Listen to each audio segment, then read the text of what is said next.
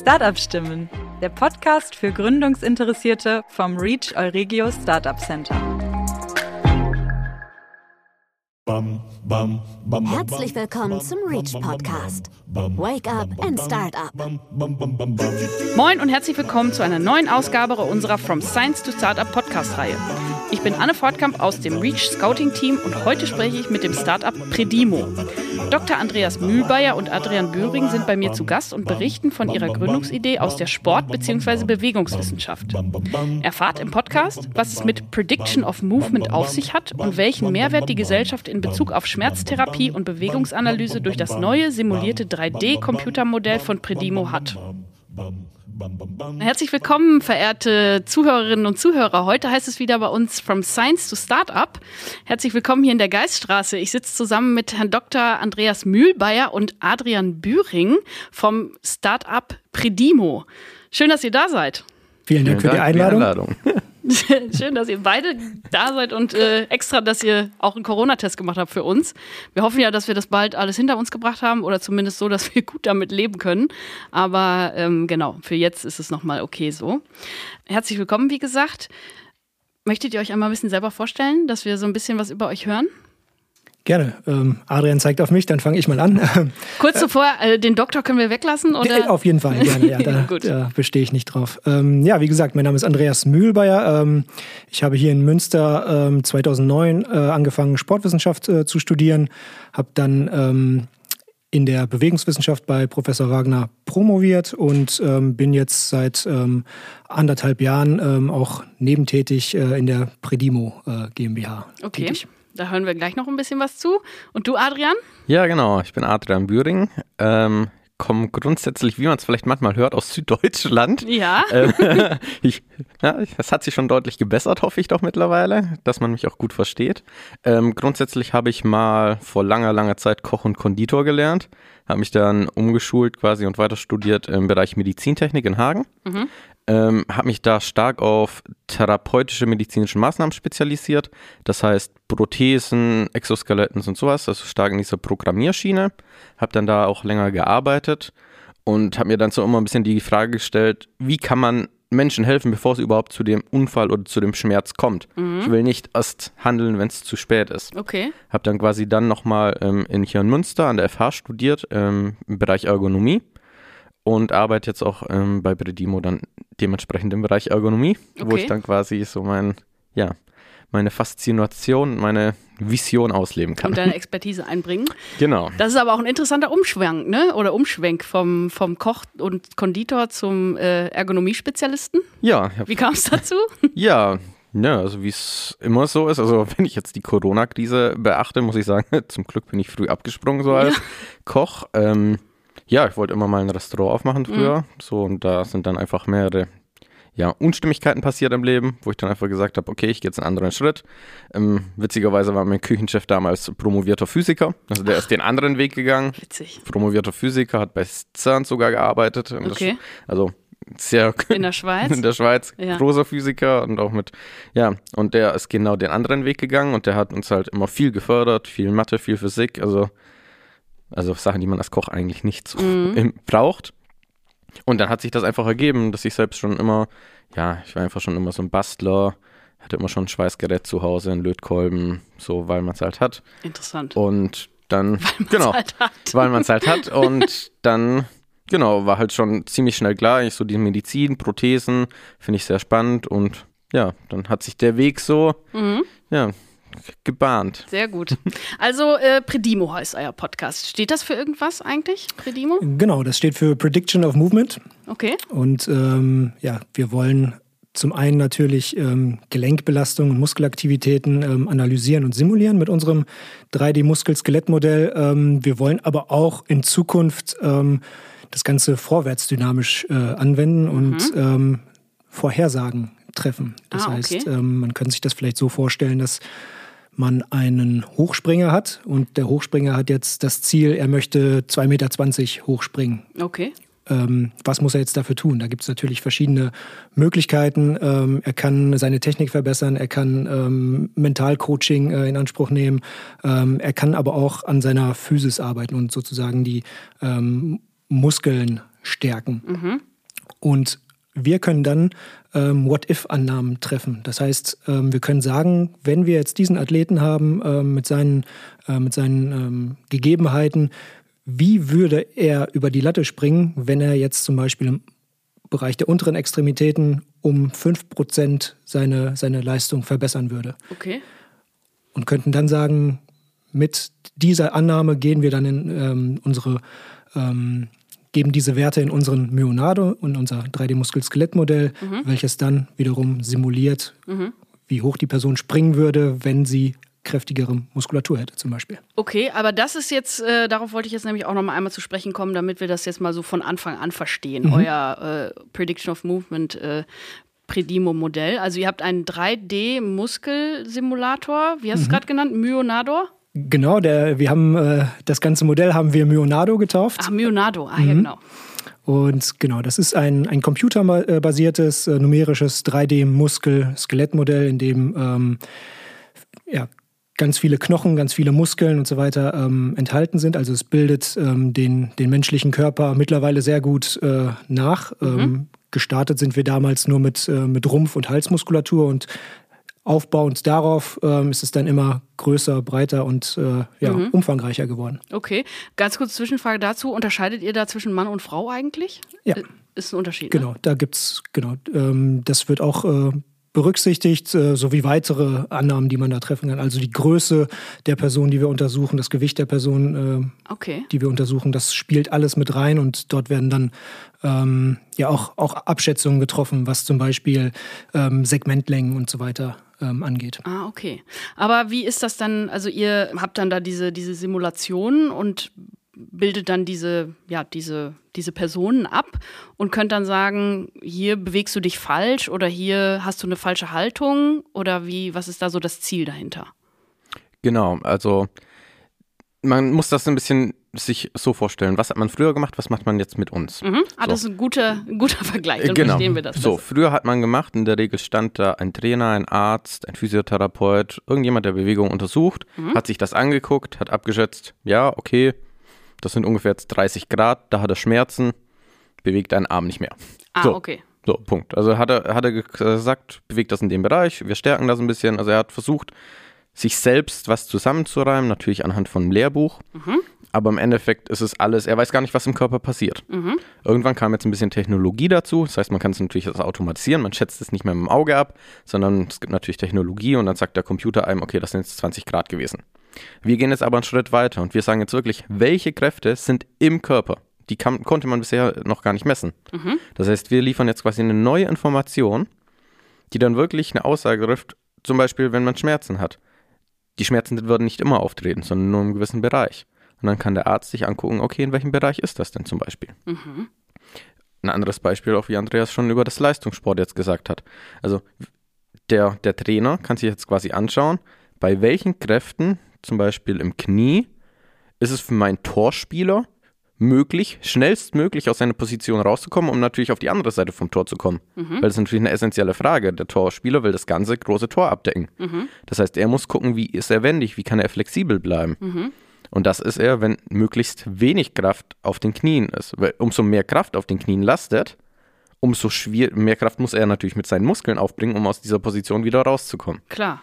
Also könnt ihr ihm jetzt dann quasi so eine, so eine Trainingsempfehlung dann geben, wenn ihr sagt, hier, ähm, du wendest da zu viel Kraft auf oder das ist einfach der falsche Bewegungsablauf, den du gerade äh, ausübst, um schnellstmöglich an die andere Seite des Tores zu kommen, sodass ihr ihm dann sagen könnt, mach das doch mal ein bisschen anders und ähm, dann schafft er das besser?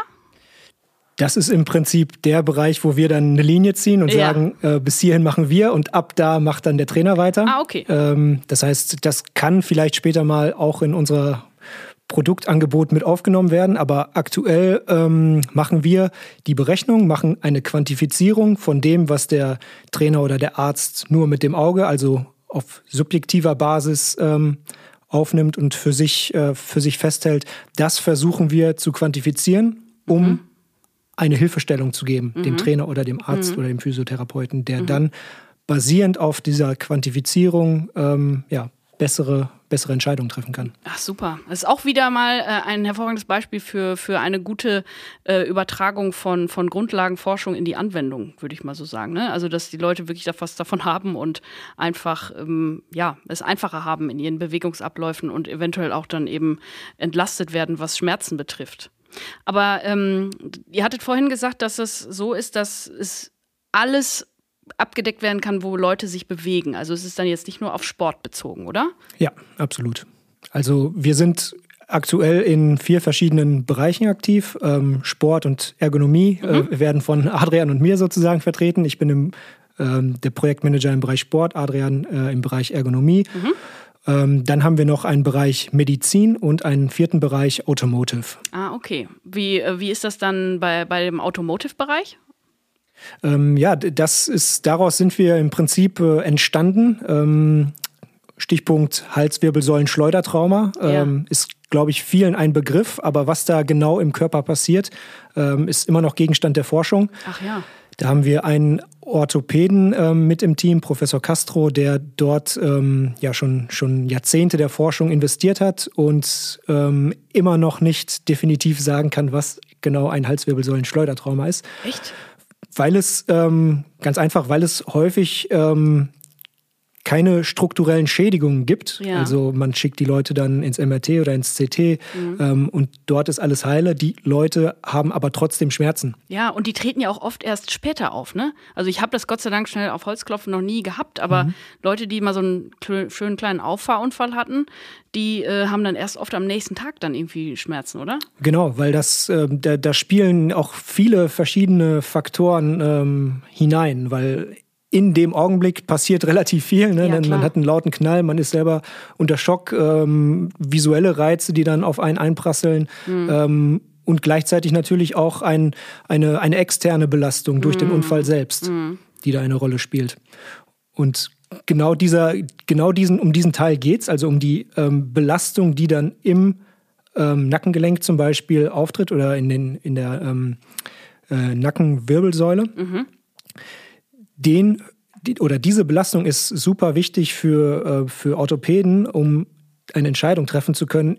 Kann da wirklich etwas, wenn es jetzt zum Beispiel vor Gericht landet, ein Fall, kann ah, da wirklich eine Schädigung vorgelegen haben oder, oder nicht? Ja, also das sind, äh, müsst ihr dann quasi auch äh, mit mit berücksichtigen, beziehungsweise würdet ihr wahrscheinlich dann sagen, hier, ähm, das kann so und so nicht passiert sein. Das wäre genau eine Möglichkeit, genau. Das heißt, wir, ähm, wir haben einige Studien schon gemacht äh, mhm. auf der Crash-Test-Strecke, ähm, wo wir dann ähm, Probanden ins Auto gesetzt haben und die bei ja, vergleichsweise niedrigen ähm, Geschwindigkeiten ähm, kollidiert haben und dort dann auch eine 3D-Bewegungserfassung aufgenommen haben. Das heißt, wir konnten ziemlich genau sagen, wie sich der Kopf in Relation zum Oberkörper mhm. bewegt hat. Und auf Grundlage dieser 3D-Bewegungsaufnahme ähm, konnten wir dann ähm, Belastungen im Hals- und Nackenbereich simulieren. Aber das finde ich ja hochinteressant. Aber sind das dann äh, Studierende oder könnt ihr das auch mit Dummies machen, die dann äh, da vor die Wand fahren müssen? Sowohl als auch. Äh, also es ist, äh, wir hatten sehr viele Studierende äh, dabei, die natürlich ihre Versuchsprobandenstunden brauchen. Äh, aber wir hatten auch, ähm, um für die Studie auch ähm, ja, eine, eine angemessene Altersrange ähm, abzudecken, haben wir natürlich auch ältere äh, Probanden dort mit, äh, mit einfließen lassen und natürlich auch ähm, verschiedene Dummies. Okay, aber äh, für diese, diesen Versuch ähm, müsst ihr richtige Leute haben. Du sagst gerade auch mit Dummies, aber die haben doch keine Muskeln. Das kann man aber trotzdem dann machen.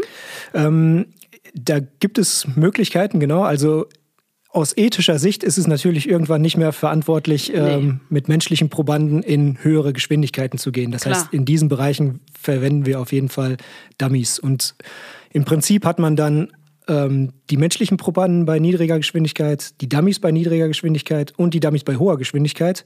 Und hat dann nur noch das Fragezeichen, wie verhält sich denn der Mensch bei hohen Geschwindigkeiten? Ah, ja, okay. Und aus diesen drei ähm, Quellen sozusagen kann man dann ähm, Rückschlüsse ja. darauf schließen, ähm, machen oder Rückschlüsse machen, wie das dann bei menschlichen Probanden und hohen Geschwindigkeiten aussehen könnte. Klar, das verstehe ich, das ist sehr gut.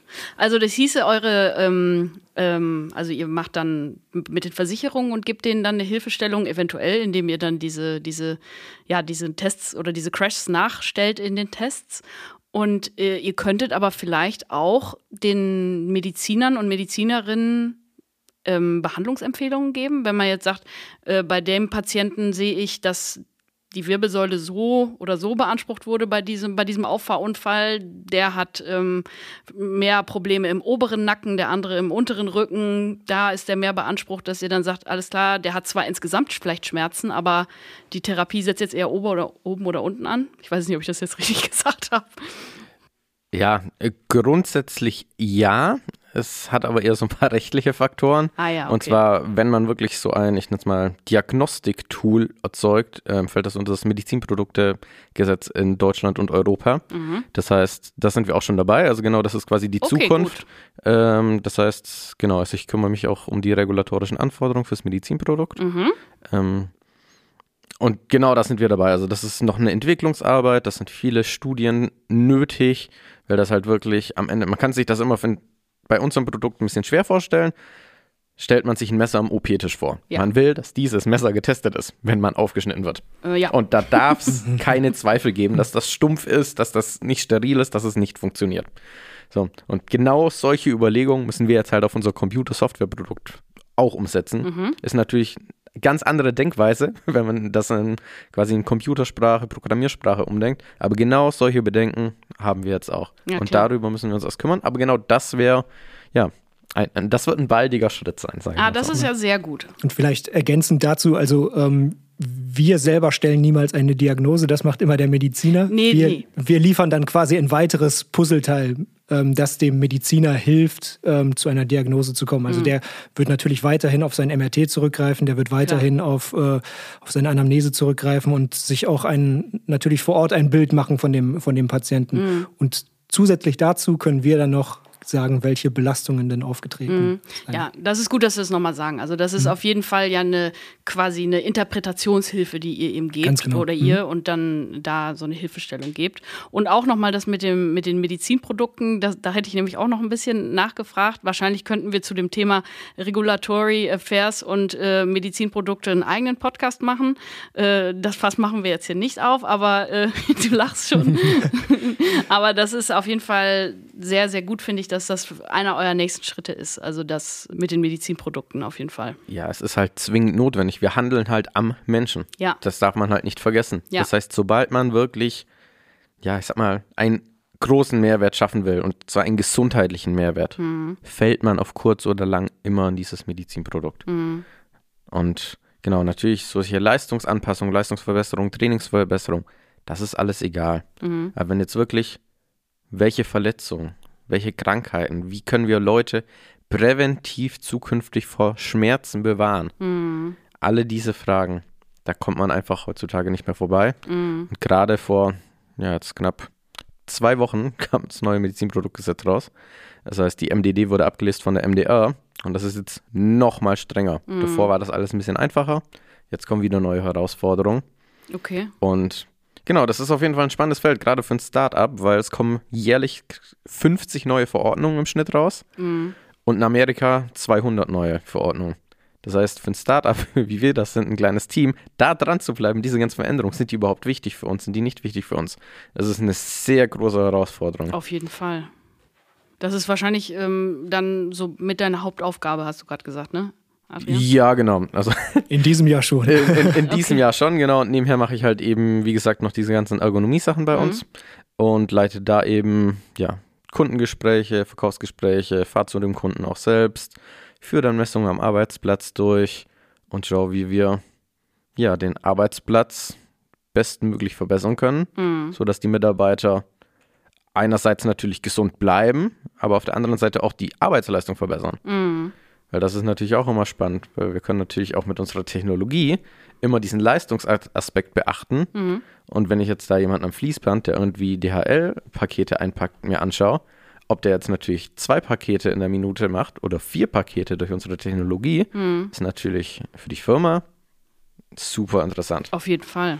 Ja klar, wenn er da den ganzen Tag mit dem krummen Rücken steht, ich meine, man gewöhnt sich an vieles, aber ähm, wenn man dann auch noch die Arbeitsleistung verbessern kann, plus das äh, körperliche Wohlbefinden steigern kann, ist natürlich zwei Fliegen mit einer Klappe geschlagen. Vollkommen richtig. Und ich denke auch jetzt mal so an, an diese ganze Homeoffice-Thematik, ne? Also von den ganzen Firmen oder ich zu Hause, die jetzt an meinem Küchentisch sitze und äh, auch irgendwie keinen richtigen Bürostuhl. Man sitzt da rum und muss doch ab und zu mal aufstehen und sich den, den Rücken strecken oder so, ne? Vollkommen richtig. Und das ist ja auch schon, das ist ja schon gar kein Homeoffice. Ja. Wenn es ein Homeoffice wäre, dann müsste der Arbeitgeber dafür einen Arbeitsplatz stellen. Ja. Das heißt, was du machst, du machst mobiles Arbeiten. Ja, stimmt. Okay, das ist auch wieder was. Das war ja jetzt auch Corona geschuldet. Bald dürfen wir ja hier wieder in der Geiststraße sitzen. Super. Aber ähm, erzählt doch noch mal so ein bisschen jetzt, wer sind eure Kunden? Also wir hatten gerade schon gesagt, ähm, Versicherungen beziehungsweise Mediziner und Medizinerinnen, vielleicht auch dann die Trainer und Trainerinnen in den, in den einzelnen Sportarten. Mhm. Wen habt ihr da so ja, als? Ähm, also gerade jetzt, Freitag aktuell, war der äh, Deutsche Snowboardbund äh, bei uns mit drei äh, Olympioniken, ähm, die dann ähm, Bewegungen aus dem Functional Movement Screen gemacht haben. Das heißt, das sind so Squats und Push-ups äh, mhm. und ähnliches. Und ähm, zusätzlich noch, ähm, was für die Snowboarder natürlich wichtiger ist, ähm, einige Jump-Bewegungen, sowas wie Drop-Jumps und äh, Tuck-Jumps. Ähm, genau, und die sind mit Athleten gekommen, die in der Vergangenheit häufiger schon Verletzungen erlitten haben, also zum Beispiel ähm, Kreuzbandrupturen. Okay. Und ähm, waren dann natürlich äh, daran interessiert, ob wir mit unseren ähm, Analysen dort irgendetwas feststellen können. Ach, und das hat, also konntet ihr was sehen? Ähm, die, also die Auswertung läuft noch. Es ah, ja, ist ja brandfrisch äh, von, von Freitag noch äh, oder brandaktuell, besser gesagt. Und ähm, wir werden dort oder was wir machen werden, ist ähm, zunächst einmal auf kinematischer Basis zu schauen, gibt es da Asymmetrien bei Bewegungen, die eigentlich symmetrisch sein sollten. Mhm. Ähm, und diese ähm, kinematischen Punkte, die wirken sich dann natürlich auch auf die Belastung wiederum aus. Das heißt, wenn ich ähm, meinen Push-up ähm, so mache, dass die äh, rechte Schulter die ganze Zeit tiefer ist als die linke Schulter, dann wirkt sich das natürlich auch irgendwie auf mein Schultergelenk oder auf mein Ellbogengelenk oder Handgelenk aus. Klar. wer sind noch eure Kunden? Also Genau, also spreche ich mal für den Ergonomie-Part ähm, am besten. Ähm, genau, und im Endeffekt, ich sag mal, zukünftig im Münster-Rahner Raum, ja, wir haben ein großes DAX-Unternehmen, ein Chemiekonzert im, im Münster Süden auf jeden Fall mhm. als Kunden. Dann, ja, die ganzen Dienstleistungs-Logistikunternehmen, die unsere netten Pakete nach Hause liefern mhm. und wirklich am Fließband arbeiten, da sind wir drin. Mm, also wir haben wirklich einen großen Kundenkreis und der wird sich jetzt auch gerade, also muss sagen, Corona geschuldet. Es ist einfach so, dass viele Betriebe aktuell natürlich dementsprechend ihre Firmengeländen dicht gemacht haben für externe Anbieter. Mhm. Das hat uns natürlich auch getroffen. Mhm. Aber jetzt ist ja quasi, ich sag mal, die ersten Kunden bin ich jetzt schon wieder auf dem Gelände gewesen. Mhm. Ähm, das ist natürlich sehr schön. Und das wird jetzt immer mehr werden. Das heißt, die ganzen Aufträge, die sich das letzte ja, Jahr, muss man jetzt schon fast sagen, ähm, angesammelt haben, mhm. die, die, können wir jetzt endlich ja, loslegen und äh, beliefern auch. Das heißt, wie sieht das konkret aus? Das heißt, wir haben da eine Kooperation mit einer BGM-Firma hier in Münster, also betriebliches Gesundheitsmanagement. Das mhm. ist die mhm. Firma Brosund. Ah, okay. ähm, und die haben quasi Physiotherapeuten sind das, die eine Weiterbildung haben als Ergonomieberater. Okay. Das heißt, wieder das gleiche Prinzip. Wir bringen die Leistung durch unsere Technologie und die Ergonomieberater, die bringen dann quasi den besseren Nutzen dadurch, dass die unsere Daten nehmen und interpretieren. Okay. Das heißt, das ist quasi bei uns so eine, ja, eine Kooperation am Ende des Tages. Das heißt, wir gehen zu dem Kunden, untersuchen die wirklich am Arbeitsplatz, messen mhm. die am Arbeitsplatz, schauen, was machen die für Bewegungen und durch die Simulation können wir eben sagen, das ist zu schwer, vielleicht der Tisch ist nicht hoch genug eingestellt mhm. und solche Sachen. Das ist jetzt quasi sehr auf der Verhältnisebene. Das heißt, wie ist der Arbeitsplatz aufgebaut? Okay. Jetzt gibt es natürlich Unternehmen, die haben ja für ein, zwei Milliarden eine Maschine gekauft. Die können sie halt nicht mehr, da kann man den Tisch nicht verändern. Mhm. So. Das heißt, wir können aber natürlich auch dadurch, dass wir jetzt diese, diese Informationen haben von den inneren Kräften und was passiert wirklich im Menschen, können wir jetzt auch Ausgleichsübungen empfehlen. Ah ja, genau. Und wir können sogar noch einen Schritt weiter gehen und können so, ich sag mal, einen Gesundheitscheck machen, um auch noch neben der Arbeit die sportliche Facette, weil die, die haben ja auch Hobbys, die, die Mitarbeiter. Klar. Das heißt, das können wir auch noch mit abdecken, weil es bringt dem Arbeit, Arbeitgeber ja nichts, wenn der den ganzen Tag am Fließband arbeitet und dann abends sich beim Fußball verletzt. Mhm. Krank ist er ja trotzdem. Krank ist er trotzdem, genau. Genau. Und das heißt, wir können wirklich einen ganz Allround-Check liefern, von ganz klein bis ganz groß und zu schauen, ja, was könnt ihr besser machen, mhm. ob es jetzt ganz individuell ist oder auf Arbeitsplatzebene. Mhm. Und das eben, wie gesagt, also, ich sag mal, im, im nächsten Jahr hoffe ich doch, dass wir in ich sag mal, die Logistikbranche ist bei uns ein ganz großer Punkt, weil da werden halt immer schwere Kisten geschleppt. Mhm. Und da versuchen wir schon so ja, 70, 80 Prozent im Münsterländer Region alle Firmen abzudecken damit. Mhm. Das ist sehr gut, dass du das nämlich sagst. Äh, das habe ich mich nämlich ehrlich gesagt vorhin auch schon gefragt, wo du das Beispiel anführst mit der Maschine, die einfach nicht zu ändern ist, wo man jetzt nicht einfach mal sagen kann, ja, dann setz deinen Stuhl halt höher oder fahr den Tisch ein bisschen runter, du bist halt nicht so groß oder so. Weil ich zum Beispiel, ich bin ja eigentlich Winzerin und beziehungsweise habe viel im Weinberg gearbeitet und natürlich steht man da den ganzen Tag mit dem krummen Rücken und arbeitet äh, in der Rebzeile. Die ist aber nun mal so hoch, wie sie hoch ist. Also ob ich jetzt Trauben ernte oder ob ich jetzt äh, Blätter abschneide und sonstige Laubarbeiten erledige. Ähm, ich habe das immer so gemerkt, so, okay, es tut halt weh, ich habe Rückenschmerzen, vielleicht zwei Tage, wenn man anfängt. Und dann geht's. Also man hat dann irgendwie gelernt, damit umzugehen, beziehungsweise sind dann die Muskeln so ausgebildet, dass man das abfangen kann. Aber wenn ihr dann so Ausgleichsübungen empfehlen könnt, ist es natürlich noch besser. Genau, also das ist eigentlich ein schönes Beispiel, weil ja. das ist eigentlich der Klassiker in, in jedem, sagen wir, physisch schwer arbeitenden Beruf. Mhm.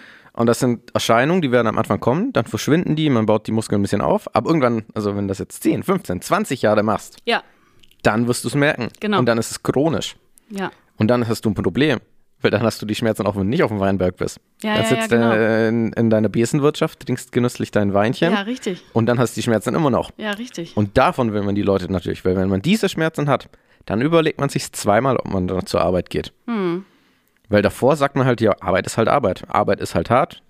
Die Leute ne, sind ja auch nicht auf den Kopf gefallen. Wenn man halt einen ganzen Tag 30 Kilo Kisten schleppt, dann tut halt irgendwann mal der Arm weh. Ja. So, das ist halt so, aber da beißt man sich halt durch, weil das ist halt den Job, den man sich in dem Moment ausgesucht hat. Mhm. Aber es gibt halt auch wirklich Kleinigkeiten, die schon sehr viel helfen können. Also mhm. Also man muss da nicht immer denken in diesen, oh, wir schaffen jetzt eine riesengroße neue Maschine an. Das ist gar nicht der richtige Weg. Der mhm. Weg ist für den Menschen selbst, also wirklich ganz individuell betrachtet, für ihn eine Lösung zu finden, mit der er auch leben kann. Weil er muss es ja auch umsetzen. Mhm. Sonst bringt es nichts, einfach eine Lösung zu präsentieren und dann macht er es nicht. Mhm. Das ist auch gar nicht unser, unser Anspruch. Mhm. Sondern wir fangen es so an, dass wir die Leute an die Hand nehmen deswegen auch einen Kontakt haben eben mit dieser Kooperation, dass wir dann eine enge Bindung zu den, zu den Mitarbeitern erzeugen, mhm. Die das dann auch wirklich umsetzen, die meistens auf die Idee kommen, wenn die das sehen, die Visualisierung. Ja, deswegen haben wir auch eine Visualisierung, damit die Leute mitgenommen. Ja, mhm. das, ist, das ist quasi eine Hollywood-Technologie ne, ja. mit diesen Anzügen. Das ist cool, das, das, das ist toll, das motiviert, das zeige ich auch mal meinen Verwandten. Ähm, und da, da ist man einfach dabei. Wenn man sich da selbst mal so einer Messung gesehen hat, dann, dann brennt man schon dafür. Mhm. Und dann hat man die Leute dabei. Dann kommt auch der Manfred, der den Beruf seit 30 Jahren macht, sieht dann, ah, okay, das Gelenk leuchtet rot. Das tut ja sogar noch weh, wenn ich die Bewegung mache. Mist. Jetzt muss ich was tun. Also ist da was falsch. Da ist was falsch, genau. Okay. Und, und das macht den, und bei denen muss es Klick machen. Mhm. Und dann funktioniert das. Weil da, was soll er denn von mir erzählen? Ich, ja. bin, ich bin jetzt knapp 30. Er macht den Beruf seit 30 Jahren wahrscheinlich. Ja. Ich will ihm nicht erzählen. Er macht das schon gut, wie er es macht. Ja, Aber ich will ihm Anreiz schaffen, wie er es vielleicht besser machen kann für sich. Ja, für sich, genau, das ist das Stichwort. Aber wo du jetzt gerade von dem Anzug sprichst, da wäre ich nämlich jetzt auch noch mal einmal drauf zu sprechen gekommen, der dann irgendwie rot leuchtet oder grün, wenn es gut läuft. Ähm, die Leute, wenn ihr dann zu denen, zu dem Arbeitsplatz hinfahrt und ihr sagt, ihr vermesst die, die ziehen so einen Anzug an. Ich habe mir nämlich jetzt schon vorgestellt, dass sie irgendwie verkabelt werden oder dass ihr Fotos von denen macht und die dann irgendwie digitalisiert und eingelesen werden. Nein, die ziehen einen Anzug an und müssen dann einfach ihre Arbeit machen, wie sie sie dann machen. Mhm. Da gibt es ähm, ganz verschiedene verschiedene Arten und Weisen, wie man äh, da herangehen kann. Und okay. ähm, ja, für die verschiedenen Situationen machen dann halt auch die unterschiedlichen ähm, Messsysteme auch ja, Sinn oder keinen Sinn. Also man hat zum Beispiel, wenn man wenn man es ganz genau haben möchte, dann geht man ins Labor, hat dort 20 Kameras, die ähm, die Bewegung ganz exakt ähm, simuliert äh, oder aufnimmt. Äh, aufnimmt. Ähm, in einem engen Arbeits Raum ähm, kann man aber nicht 20 Kameras anbringen. Das heißt, dort gibt es dann ähm, so, äh, sogenannte Anzüge, die auf ähm, IMU-Basis arbeiten. Das heißt, das sind Inertial äh, Measurement Units, die aus drei verschiedenen Systemen stehen: Beschleunigungsaufnehmer, Gyrosensoren und äh, Magnetometer. Okay. Ähm, und davon werden dann innerhalb des Anzugs, ähm, ich glaube 18 Stück sind es insgesamt, am Körper angebracht und die geben dann wiederum ähm, ja, eine 3D-Aufnahme des, des Körpers wieder. Mhm.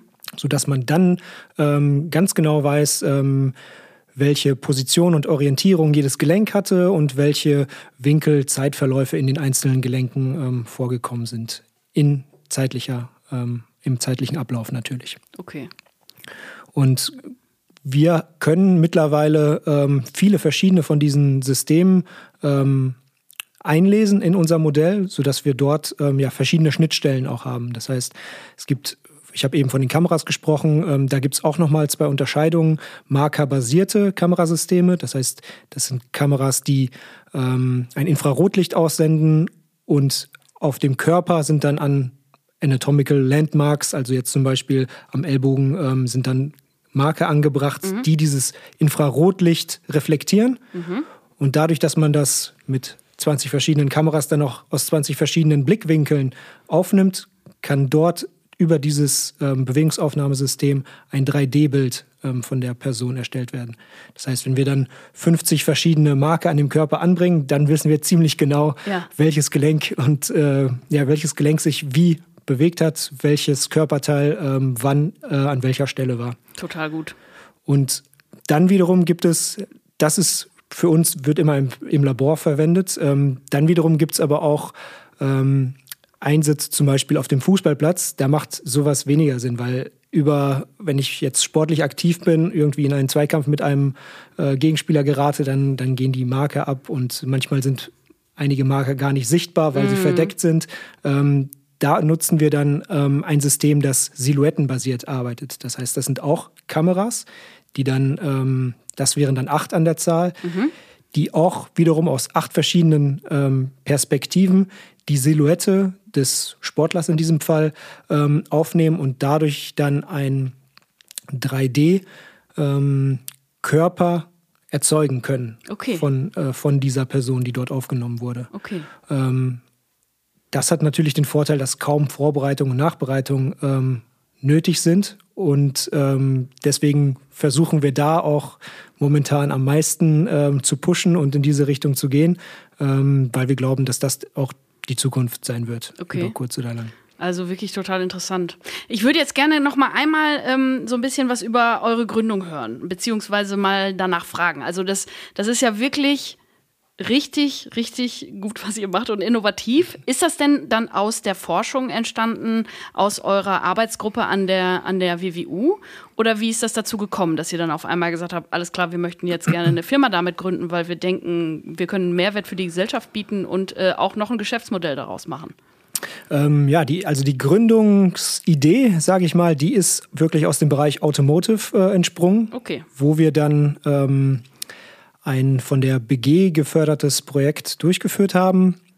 Von der BG, von der Berufsgenossenschaft? Genau. Mhm. mhm. Okay. Um die Belastungen im Hals- und Nackenbereich, ähm, mhm. die ich vorhin schon erwähnt hatte, um diese ähm, wirklich zu quantifizieren, um dort einen, äh, einen Wert ähm, stehen zu haben, mit dem man dann weiterarbeiten kann. Vor allem Mediziner dann weiterarbeiten können. Okay.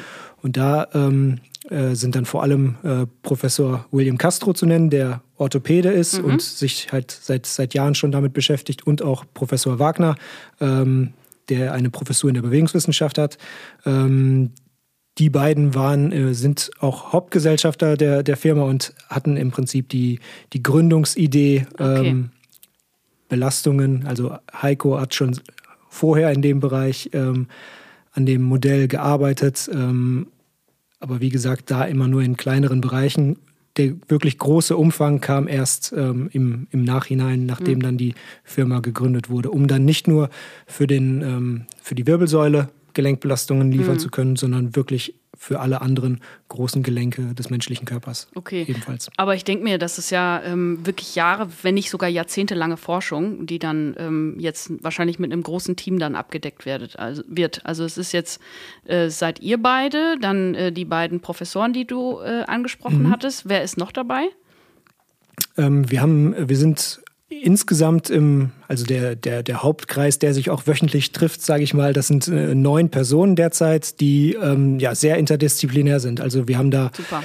zwei Physiker, wir haben einen Mediziner, wir haben zwei Medizintechnikingenieure, ähm, Sportwissenschaftler, Bewegungswissenschaftler, Wirtschaftswissenschaftler. Ähm, ich glaube, das wären jetzt, glaube ich. Ein Biologe haben wir auch noch. Ein Biologen, Ach, genau. Ja. Einen Biologen haben wir auch noch Wirklich mit dabei. Interdisziplinär, sehr gut. Genau, also was, was die äh, Fachwissenschaften angeht, können wir vieles, vieles abdecken und vertreten und bekommen dadurch natürlich auch immer ähm, viele verschiedene Impulse und Ideen ähm, ja, aus, aus dem gut. Team heraus. Ja. Super, echt. Ihr macht das wahrscheinlich dann nebenberuflich, oder? Also ihr seid auch noch an der Uni und habt auch noch andere Forschungsprojekte und äh, alle sind nebenbei dann bei Predimo ähm, dabei oder, oder machen das manche auch hauptberuflich? Genau, also wir sind quasi alle über so ein genanntes ZIM-Projekt angestellt, also ah, okay. Zentrales Innovationsprojekt Mittelstand. Mhm. Ähm, das sind quasi Förderprojekte für Firmen aus dem Mittelstand, die in Kooperation mit einer universitären Einrichtung ähm, neue Produktideen und Forschung verwirklichen. Mhm. Das heißt, die haben meistens selbst kein Geld, um eine Forschungsabteilung zu stellen. Da unterstützt der Staat dann quasi durch unsere Abteilung. Ähm, genau, und das sind dann verschiedenste Projekte von irgendwelchen Fitnessgeräten bis hin zu irgendwelchen Lawinensprengungen oder wirklich, wie Andreas auch schon gesagt hat, im Automotive-Bereich natürlich passend ziemlich viel. Das heißt, wir haben da eine ganz große Spannbreite und machen dann quasi Predimo nebenberuflich, so kann okay. man das titulieren. Aber da wir natürlich viele Menschen sind ja, ja, und viel klar. Zeit, ist das dann doch auch, ja, ist eine Menge Zeit, die dann doch in, in so einen Nebenberuf fließt. Auf jeden Fall. Hm. Also das hört sich ja schon äh, eher nach einem hm. zukünftigen Hauptberuf auf jeden Fall an. Ja, hoffentlich. Also ja. auf jeden Fall. Ich drücke auf jeden Fall die. Daumen. Also ihr seid jetzt hm. an so einem Punkt, wo, wo es gerade so richtig Fahrt aufnimmt, habe ich so das Gefühl, oder? Jetzt auch wenn es dann mit den Medizinprodukten mit der Registrierung weitergeht?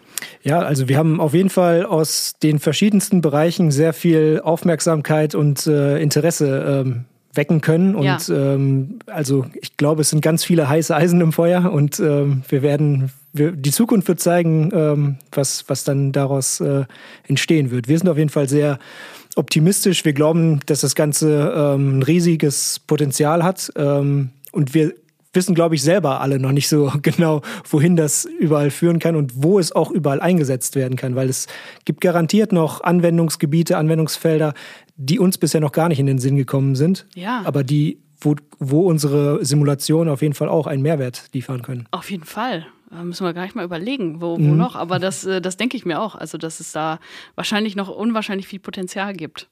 Habt ihr denn ähm, äh, das Gefühl, dass ihr in Münster hier gut aufgehoben seid, so Münster als Gründungsstadt, Gründungs, ähm, ja, nicht Gründungshauptstadt ist es ja leider noch nicht, aber als Gründungsstandort. Ja, also noch nicht erstmal zum Gründungshauptstadt, hm. aber äh, wer weiß, vielleicht durch das Reach zukünftig. Hoffentlich. Ich weiß ja nicht, genau. was ihr noch vorhabt hier. Ähm, Einiges.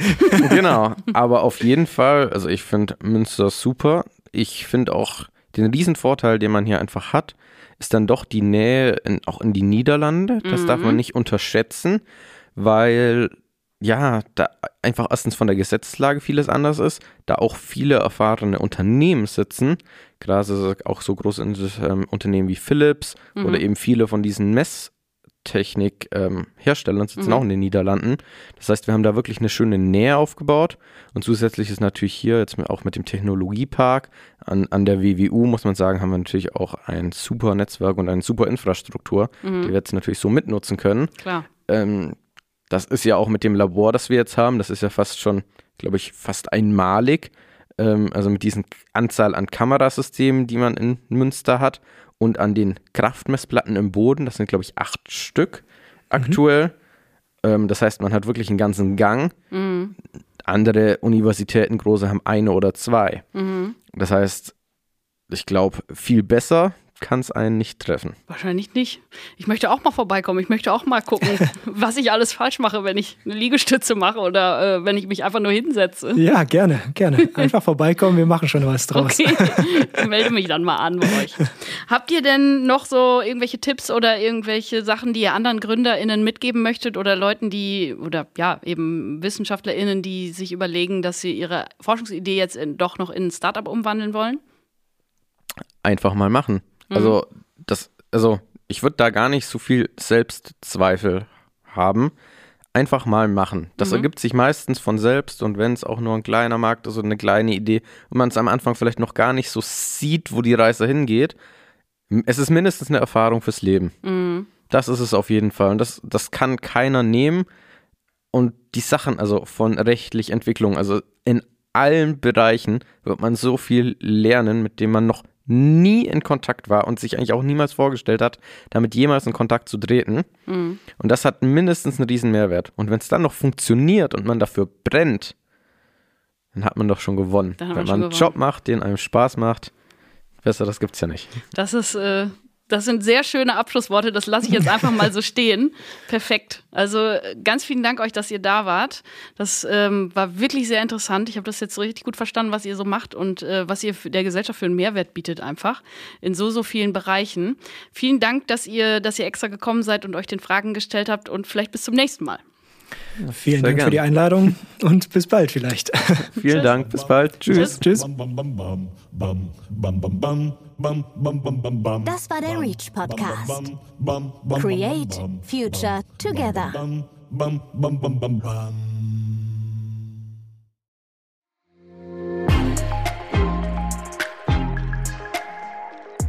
Reach from Science to Startup.